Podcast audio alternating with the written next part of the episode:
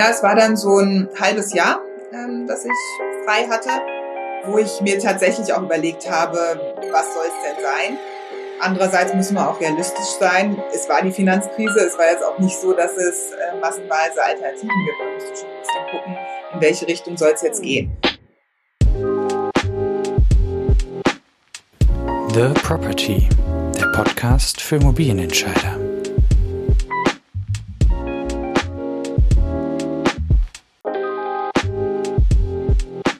Willkommen. Mein heutiger Gast ist Annette Kröger. Annette ist Diplomkauffrau und hat ihre Karriere bei Goldman Sachs in der Immobilienabteilung in London und in Frankfurt gestartet. Schon 2009 stieß sie zur Allianz Real Estate, wo sie eine sehr erfolgreiche Karriere hinter sich hat, denn heute ist sie CEO Europe und damit für das gesamte europäische Immobiliengeschäft der Allianz verantwortlich.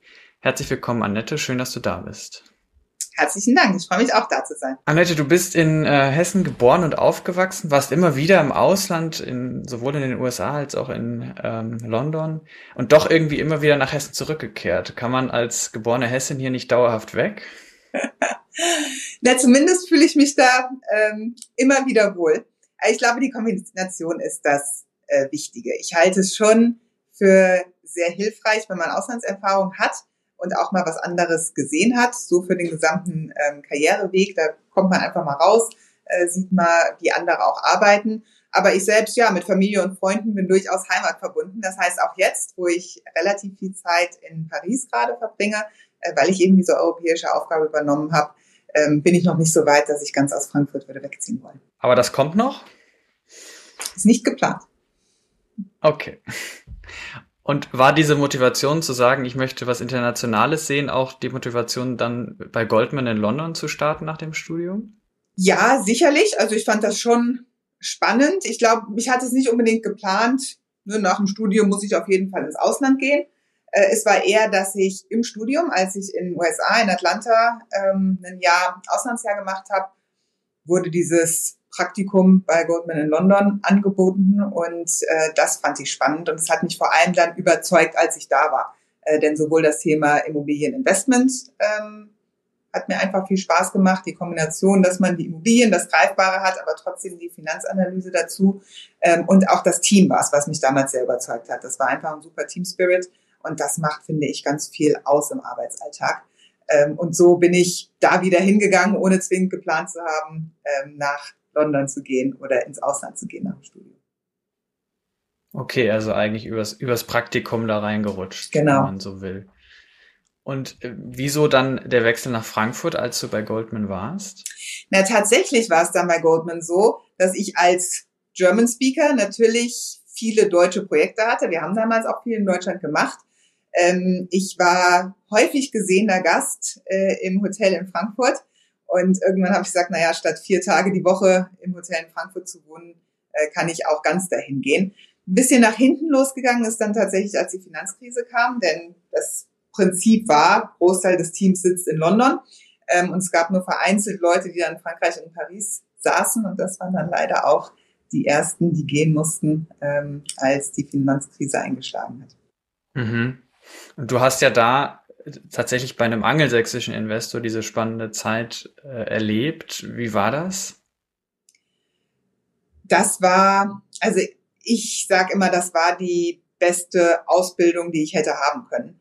Ähm, was ich bei Goldman äh, gelernt habe, einfach wie man arbeitet, wie man äh, priorisiert, die ganze, das ganze analytische, ähm, das Zahlenverständnis, ähm, aber auch das pragmatische und lösungsorientierte, also es hat mir eine hervorragende Grundlage äh, gegeben, ähm, auf der ich heute aufbauen kann. Von daher war das äh, die perfekte Erfahrung für mich zu dem Zeitpunkt. Mhm. Und das dann wahrscheinlich verstärkt durch eine, durch eine, wie sagt man, ja, turbulente Zeit, die ja sowas dann noch mehr fordert, also Priorisierung, Struktur und, und irgendwie sortieren. Genau, und wo natürlich, es war lange Zeit ne, starker, starkes Wachstum, ähm, ging ja sehr gut, so 2002. Ähm, ab dann ging es durchaus ähm, bergauf, nachdem ich angefangen hatte.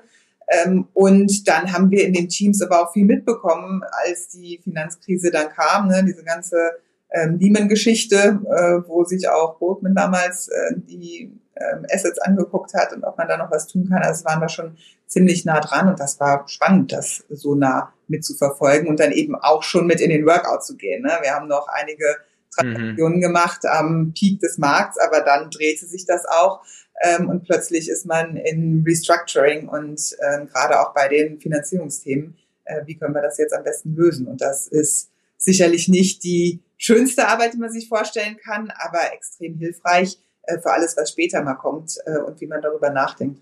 Und so wie ich dich verstanden habe, musstest du ja dann auch relativ früh schon ähm, quasi remote mit dem Team zusammenarbeiten. Also diese London-Frankfurt-Komponente hattest du ja dann schon in dieser gesamten Zeit. Ähm, war das anders als heute oder hast du da für heute und für die Corona-Zeit schon was gelernt?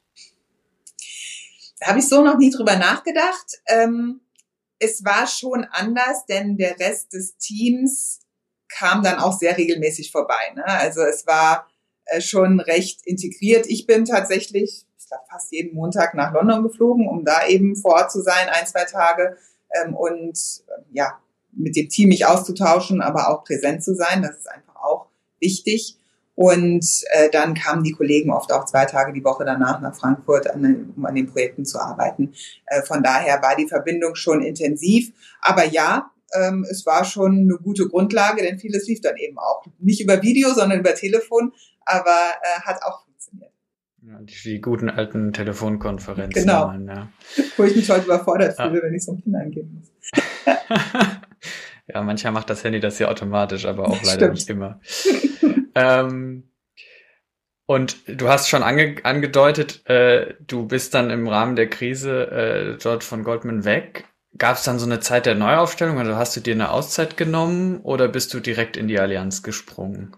Na, es war dann so ein halbes Jahr, ähm, dass ich frei hatte, wo ich mir tatsächlich auch überlegt habe, was soll es denn sein? Andererseits müssen wir auch realistisch sein. Es war die Finanzkrise. Es war jetzt auch nicht so, dass es äh, massenweise Alternativen gibt. Man musste schon ein bisschen gucken, in welche Richtung soll es jetzt gehen. Und damals war die Allianz für mich sehr attraktiv, weil es eben Equity-Käufer war, der auch in dem Zeitpunkt Kapital hatte, denn ich hatte einen eindeutigen Investment-Hintergrund, habe auch im Investmentbereich wieder einen Job gesucht. Ähm, und wir hatten gerade eine Transaktion mit der Allianz gemacht, wo ich selbst nicht beteiligt war, aber dadurch gab es eben Kontakte. Und so habe ich einfach mal da angerufen und gefragt, ähm, ob sie jemanden brauchen. Also es war ganz äh, unkonventionell, würde ich sagen.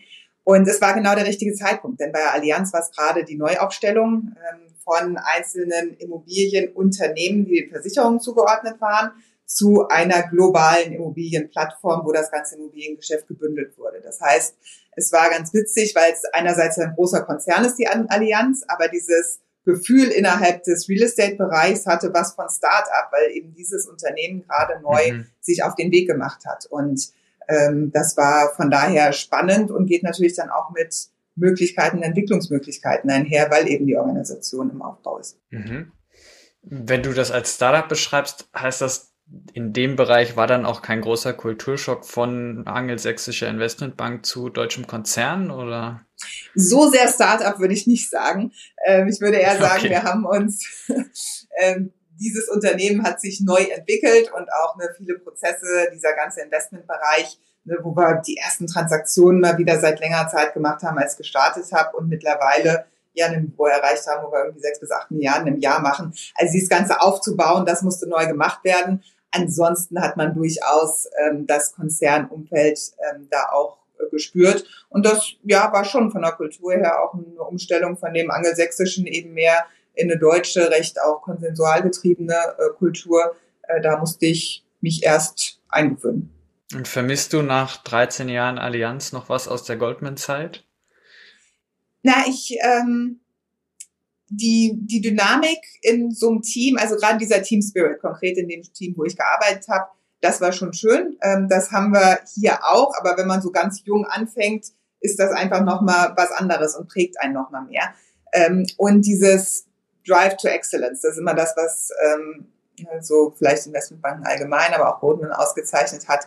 Ähm, und da, äh, das hat dann schon viel Spaß gemacht, auch auf dem äh, Niveau zu arbeiten. Aber würde ich heute zurückwechseln wollen? Nein, ich muss tatsächlich sagen, ich bin sehr froh, wo ich bin ähm, und äh, vermisse jetzt auch das andere Umfeld an der Stelle nicht. Du hast ja auch immer wieder, ähm, ich sage jetzt mal, die Chance bekommen, bei der Allianz den nächsten Schritt zu gehen. Rückblickend gesehen, gab es da ein äh, wiederkehrendes Motto, warum das so geklappt hat oder warum diese Chancen dann so kamen, dass du sie auch haben wolltest und sie genommen hast? Also ich bin nie mit dem Ziel reingegangen und habe gesagt, ich fange jetzt an zu arbeiten und irgendwie in zehn Jahren möchte ich das und das erreicht haben. Ich glaube, manche vom Mindset ne, gehen so vor mit, was weiß ich, 35 will ich diese ja. Person erreicht haben. War nie so mein Ding, sondern ich habe immer geguckt, wo stehe ich, habe immer meinen Job gut gemacht und mich so weiterentwickelt. Ich glaube, dass was ich mache, ist immer offen sein, neue Dinge anzugehen. Das heißt, wenn sich was ergibt, auch in dieser ganzen Zeit, ich war im Investmentbereich, dann gab es einfach mal die Möglichkeit, weil ein Kollege von mir ähm, ein halbes Jahr ein anderes Projekt gemacht hat, dass ich im Asset Management Bereich reinschnuppere. Da hatte ich nichts von, da habe ich nicht mehr von verdient, da, ne, mein alter Job ging nicht weg, aber ich konnte mich ein bisschen breiter aufstellen. Und solche Möglichkeiten habe ich eigentlich immer ergriffen, ähm, um neue Erfahrungen zu sammeln. Und ich denke, das hat sich dann auch bezahlt gemacht, einfach weil ich breiter aufgestellt war und weil auch alle wussten, ich bin bereit dazu und bin bereit dazu, mich weiterzuentwickeln. Also die Leistung bringen, ne, die äh, Bereitschaft zu zeigen und dann muss es sich eben auch ergeben. Und als ich fünf Jahre bei Allianz war, ähm, hat mein damaliger Chef sich ähm, entschieden, das Unternehmen zu verlassen und dadurch hat sich einfach auch die Opportunität ergeben. Also ein bisschen muss man auch zur rechten Zeit dann am rechten Ort sein. Mhm. Ich kenne einige Menschen, die, die sagen, es gibt äh, oft zwei Arten von, von Menschen in solchen Organisationen, die, die Menschen führen wollen und die, die eigentlich ganz froh sind, wenn sie das nicht müssen. Warst du von Anfang an ein Charakter, der gesagt hat, ich möchte auch Teams oder jetzt ganze Unternehmensstrukturen führen und eben viel damit zu tun haben, mit Menschen umzugehen? Also als ich angefangen habe, war ich sicherlich sehr stark eine Transaktionsperson ähm, und äh, das macht mir auch Spaß, ne, so eine Transaktion machen äh, daran zu arbeiten, was aber auch viel mit Teamführung einhergeht. Ne? Das lernt man ja automatisch dabei, weil man die ganzen Disziplinen zusammenbringen muss und da eben in die Führungsrolle geht ähm, und die Transaktion nach vorne bringt. Von daher ist das sicherlich eine Prägung in die Richtung. Aber diese Transaktion zu machen, dann auch dieses Erfolgserlebnis zu haben, ähm, das ist schon ein Bereich, der sehr viel Spaß macht. Aber sicherlich bin ich mit dem Mindset erst reingegangen, habe dann aber irgendwann auch von mir aus gesagt, ich könnte mir das vorstellen und das auch aktiv bei meinem Vorgesetzten damals angesprochen ähm, und habe so dann auch die Führung des Investmentsteams damals äh, bekommen. Also es war nicht von Anfang an angelegt, aber der Wunsch hat sich dann im Laufe der Zeit durchaus entwickelt. Mhm. Und hattest du durch die Organisation oder durch Personenhilfe dich dann an diese neuen Verantwortungen, die du immer wieder bekommen hast, zu gewöhnen oder damit umzugehen? Hast du dir die aktiv gesucht? Gab es die irgendwie vorgefertigt? Also ich würde sagen, wir sind heute etwas strukturierter, was das angeht, auch Personen auf so Rollen vorzubereiten, als wir es vielleicht noch warten, als ich erstmalig in so eine Führungsrolle gekommen bin. Äh, da hatte ich noch nicht viel Vorbereitung, kein Leadership-Seminar oder sowas, ähm, während ich schon äh, darauf achte, ne, wenn jetzt äh, Mitarbeiter bei mir in solche Rollen kommen, da gucken wir schon, dass wir das begleiten. Aber das heißt nicht, dass ich so eine Unterstützung nicht dann auch erhalten habe. Also es gibt verschiedene Programme, die ich dann durchlaufen habe, wo es genau darum ging. Als ich den Schritt gemacht habe vom Investmentbereich dann in die CEO Germany Rolle, habe ich auch tatsächlich ähm, einen Coach an meine Seite bekommen, mit dem ich bis heute sehr gut zusammenarbeite. Ähm, also die Unterstützung war dann schon da. Jetzt hast du seit August ähm, die, die Rolle CEO Europe, also ja, Europachefin äh, der Immobilienseite, wenn man so will. Ähm, eine sehr internationale Rolle. Du hast gerade schon gesagt, du fährst viel nach Paris. Was ist oder war jetzt in der Zeit die, die größte Herausforderung an dieser neuen Rolle? Also für mich war es erstmal wichtig, überall präsent zu sein, die Personen kennenzulernen, das Portfolio kennenzulernen ähm, und wirklich zu sehen, wie wir in den einzelnen Ländern aufgestellt sind. Jetzt bin ich natürlich schon lange dabei und auch wenn ich North and Central Europe geleitet habe und nicht West Europe, was jetzt dazugekommen ist, weiß ich natürlich grundsätzlich, ähm, was wir da machen und kenne auch einige der handelnden Personen. Aber richtig nochmal im Detail einzusteigen und in den Austausch zu kommen, ähm, auch mit den Leuten vor Ort, das stand für mich jetzt im September, als alle aus dem Urlaub zurück waren, ähm, ganz oben auf der Agenda. Und das war das Erste, was ich gemacht habe. Und jetzt ähm, liegt der Fokus wirklich darauf, auch zu gucken, ne, wo sind Bereiche, wo wir diese beiden vorherigen Regionen mehr zusammenführen können ähm, und da auch wirklich aktiv das im Austausch äh, mit dem Leadership-Team hier in Europa zu machen. Es bringt mir gar nichts, wenn ich da irgendwas vorgebe, sondern mir geht es immer darum, äh, möglichst integrativ zu sein, transparent zu sein in dem, was ich tue und so die Leute auch mitzunehmen. Und das ist jetzt ähm, der größte nächste Schritt, äh, der ansteht, dass wir das dann auch ausrollen können. Hattest du für die, für die ersten drei Monate so ein klassisches 100-Tage-Ziel, was du dir gesetzt hast? Und äh, wie steht's damit? Also ich habe es mir tatsächlich, ich habe drüber nachgedacht, habe mir jetzt aber nicht so klassisch aufgeschrieben, das ist das, was ich in 100 Tagen erreicht haben will. Aber tatsächlich ging es darum, Leute kennenlernen, Portfolio kennenlernen, ähm, Struktur zu durchdenken. Da sind wir jetzt auch äh, relativ weit vorangeschritten. Also ähm, das wird zumindest bis Ende des Jahres was und das war auch das Ziel, was ich an der Stelle hatte. Und natürlich in diesem Marktumfeld auch ne, zu gucken, dass wir die operativen Themen umsetzen ähm, und da an den bei den Prioritäten da dran zu bleiben. Und ich denke, das ähm, hat auch alles soweit gut funktioniert. Okay. Bleibt bei der, der ganzen Verantwortung und auch den ganzen Reisen, die du gerade in dem internationalen Kontext jetzt äh, machen musst, Zeit für Privates und wenn ja, wie nutzt du sie? Also ich wusste, als ich die Rolle angenommen habe, dass das jetzt vielleicht mal ein bisschen äh, zurückstehen muss. Ähm, ich glaube, es ist nur sinnvoll, so eine Rolle auch zu übernehmen, gerade die eine, die mit so viel Reisen verbunden ist, wenn man das nicht ausschließlich als Belastung empfindet. Äh, natürlich ist es anstrengend, aber ich genieße es eben auch, wenn ich dann mal eine Zeit lang in Paris bin oder mal nach Mailand gekommen bin ähm, und da mit dem Team sprechen kann. Von daher ähm, empfinde ich das auch als, als positiv, auch wenn es vielleicht nicht meine private äh, Zeit ist. Aber ja, ich hab, achte auch drauf, dass ich gerade, wenn ich dann zu Hause bin, äh, Freundschaften pflege, mich treffe und das auch hoch auf die ähm, Prioritätenliste setze, äh, weil ich schon Sorge habe, dass das äh, sonst auch einschläft und verloren geht. Und das wäre schade.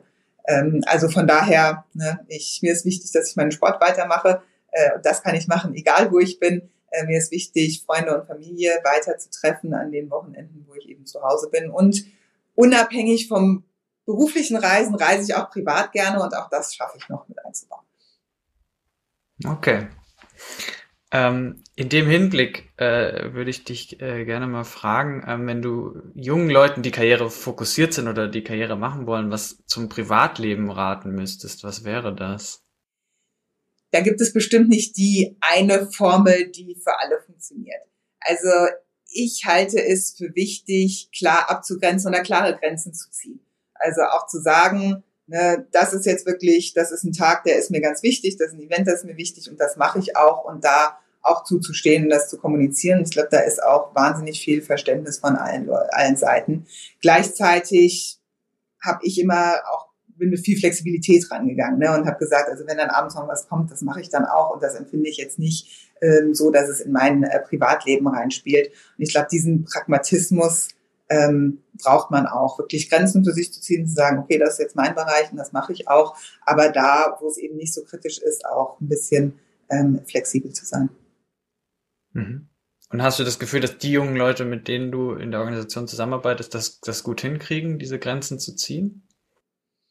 Also allgemein würde ich das tatsächlich äh, schon sagen. Also ich nehme schon wahr, dass auch ähm, dieses Work-Life-Balance durchaus nochmal ein wichtigeres Thema geworden ist, als es zum Beispiel war, als ich bei Goldman damals angefangen habe, was ne, war vielleicht auch in einer Investmentbank nochmal eine andere Kultur als in manchen anderen ähm, Unternehmen. Aber das Ganze auch bei vielen, die ich sehe, auf einem guten Level, wo trotzdem ne, Commitment zum Job da ist ähm, und äh, das Privatleben entsprechend parallel eine wichtige Rolle spielt. Und das halte ich für sehr gesund. Ich habe in einem äh, Profil oder Interview von dir in der Immobilienzeitung mal gelesen, dass du nach dem damals letzten Urlaub das Passwort für deinen Arbeitscomputer vergessen hattest äh, und dann wusstest, jetzt habe ich richtig abgeschaltet. Geht das in der aktuellen Rolle noch? Wollte ich gerade sagen, das ist mir lange nicht passiert. Äh, ähm, tatsächlich merke ich, es gibt Zeiten, wo es ruhiger ist, ne, bei uns im August oder über Weihnachten, da ist auch sinnvoll, da eine kleine Auszeit zu nehmen, ähm, denn dann es läuft eben nicht so viel parallel. Aber dass ich jetzt wirklich mal eine Woche komplett abschalte und gar nicht gucke, das mache ich nicht. Das belastet mich tatsächlich auch ein bisschen mehr. Ich weiß lieber, was läuft mhm. und weiß, ich muss nicht sofort reinspringen, denn die Leute wissen, ich bin nicht da und manche Dinge ist auch immer überraschend, wie viel sich dann von selbst löst, wo ich sonst vielleicht reingesprungen wäre. Also das ist auch gut. Ähm, aber mir ist es lieber, ich ähm, weiß, was läuft und kann dann auch wieder ähm, schnell einsteigen, wenn ich aus dem Urlaub zurück bin. Wobei ich in dem Zusammenhang auch sagen muss, ich habe ja tatsächlich eine dreimonatige Auszeit auch mal genommen. Und das hat wirklich gut getan, denn da ist es dann ein anderes Mindset. Ähm, da weiß ich jetzt nicht mehr, ob ich danach mich an mein Passwort noch erinnern konnte oder nicht. Ähm, aber ich habe E-Mails auf meinen Geräten ausgeschaltet. Ich habe gemerkt, die ersten Tage habe ich immer noch automatisch, sobald ich mein iPhone in der Hand hatte, auf den E-Mail-Knopf gedrückt, aber da war ja nichts. Ähm, und dann rückt das auch in den Hintergrund und es ist auch eine gute Erfahrung zu sehen, es läuft auch mal ein Vierteljahr ohne einen und ähm, da ne, muss man sich nicht die Gedanken machen und es sind gute Leute im Team, die das äh, vorantreiben und ähm, da entstehen dann keine großen Probleme. Mhm. Die hast du dann ja nicht bei einem Arbeitgeberwechsel eingebaut. Wie, wie, wie kam es dazu oder welche Rolle hattest du da und äh, hast du das eingefordert? Hat man dir das nahegelegt? Wie, wie, wie kommt man dazu, dann in so einer Karriere zu sagen, ich mache jetzt drei Monate nichts? Ähm, das war 2019, Ende 2019, als ich es gemacht habe. Und war tatsächlich so ein Zeitpunkt, ich war seit ja dann ungefähr fünf Jahren in der Rolle, ähm, CEO der Region. Ähm, es war um meinen 40. Geburtstag herum. Ich war seit zehn Jahren bei Allianz und irgendwie dachte ich, das alles so, jetzt ist mal so ein Zeitpunkt, um eine kleine Pause zu nehmen. Und ich habe es aktiv angesprochen. Ähm, und das wurde auch positiv aufgegriffen, sowohl äh, von meinem Vorgesetzten als auch ähm, im Unternehmen selbst habe ich eigentlich überwiegend positive Reaktionen dazu ähm, gehört, äh, dass man dann auch bereit ist, mal zu sagen, okay, ich mache jetzt mal eine Pause, ist vielleicht ein gewisses Risiko, aber äh, die Zeit nehme ich mir jetzt auch mal. Mhm. Und bist dann wahrscheinlich viel gereist, so wie ich Richtig. den Fokus einschätze. bisschen Indien, Ayurveda-Kur und dann Australien und Südamerika. Das war ganz toll. Also tatsächlich viel gereist. Schön. Ist das auch der, der Plan für in, in 10 oder 15 Jahren, wenn, wenn vielleicht ähm, die Karriere, weil sie so schnell und erfolgreich war, früher endet, ähm, einfach äh, aus Deutschland wegzugehen, nicht mehr zu arbeiten und zu reisen? Also wann dieser Zeitpunkt ist, das weiß ich noch nicht so genau. Und wenn man andere beobachtet, äh, merkt man ja auch oft, es gibt dann diesen Plan, ich mache bis 55 und dann ist Schluss. Tatsächlich ist es oft dann doch nicht so. Von daher will ich mich das da gar nicht festlegen, wie das äh, bei mir ausgeht. Aber so im Hinterkopf der Gedanke, irgendwann vielleicht mal ein bisschen weniger ähm, und dann auswandern, glaube ich, weniger. Wir haben ja schon festgestellt, ich bin durchaus auch heimatverbunden, aber ein bisschen was von der Welt sehen, das darf dann schon mitspielen, ja. Mhm. Als Abschluss, du hast eine sehr erfolgreiche Karriere schon hinter dir und wahrscheinlich auch noch vor dir. Ähm, glaubst du, es ist einfacher geworden, ähm, heute so eine Karriere vielleicht auch als Frau in der Branche zu machen? Und wenn nein, was würdest du dir wünschen, damit es so wird? Ich glaube schon, dass es einfacher geworden ist. Ähm, ich merke, dass es mehr und mehr Frauen auf meiner Ebene gibt, die auch stärker zusammenhalten. Also auch ich selbst bin in so einem Frauennetzwerk drin, wo es wirklich darum geht, gar nicht über Frauenthemen zu sprechen, sondern einfach das Netzwerk zu haben sich gegenseitig zu unterstützen, sich auszutauschen. Ähm, und das schätze ich sehr. Und ich glaube, da sind wir bestimmt noch nicht da, wo wir hin müssen, aber wir sind auf einem guten Weg dahin. Ähm, und je mehr Frauen wir dann auch in solchen Führungspositionen haben, ähm, desto mehr denke ich, dass das äh, nachwachsen wird in äh, der nächsten Generation. Von daher ähm, ist es wichtig, einen Fokus drauf zu haben äh, und auch Frauen dann im Unternehmen entsprechend zu unterstützen. Aber ich bin schon positiv gestimmt, dass das alles in die richtige Richtung geht. Vielleicht als Anschluss noch daran, ist es, ähm, wenn du jetzt insbesondere mal deinen männlichen Führungskollegen einen äh, Hinweis geben kannst, ist es wichtiger, darauf zu achten, nicht immer die Männer zu fördern oder darauf zu achten, dass man bewusst Frauen fördert? Ähm, schon auch bewusst Frauen fördern, denn ich merke selbst, Frauen brauchen oft mehr Ansprache. Also ich habe es noch ganz selten erlebt, dass ich einen Mann angesprochen habe, gesagt habe, hier möchtest du in die nächste Position gehen, der hat Nein gesagt. Aber ich habe das schon bei verschiedenen Frauen erlebt, die dann sagen, na nee, ich bin gerne ein bisschen operativer und das möchte ich jetzt gar nicht und ähm, Work-Life-Balance passt für mich dann auch nicht mehr. Ähm, das ist auch okay, aber es zeigt mir diese Ansprache und ähm, auch die Entwicklung da aktiver voranzutreiben, ist einfach wichtiger, um dann auch ne, entsprechend 50-50 auf dem ähm, entsprechenden Niveau ähm, die, die Kandidaten zu haben. Okay. Das nehme ich als schönes äh, Schluss- und, und Zielbild für die Immobilienbranche 50-50 äh, Frauen auf allen Ebenen oder zumindest da, wo sie hin möchten.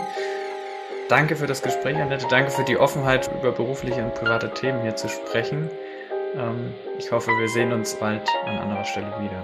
Absolut. Ich danke auch. The Property, der Podcast für Immobilienentscheider.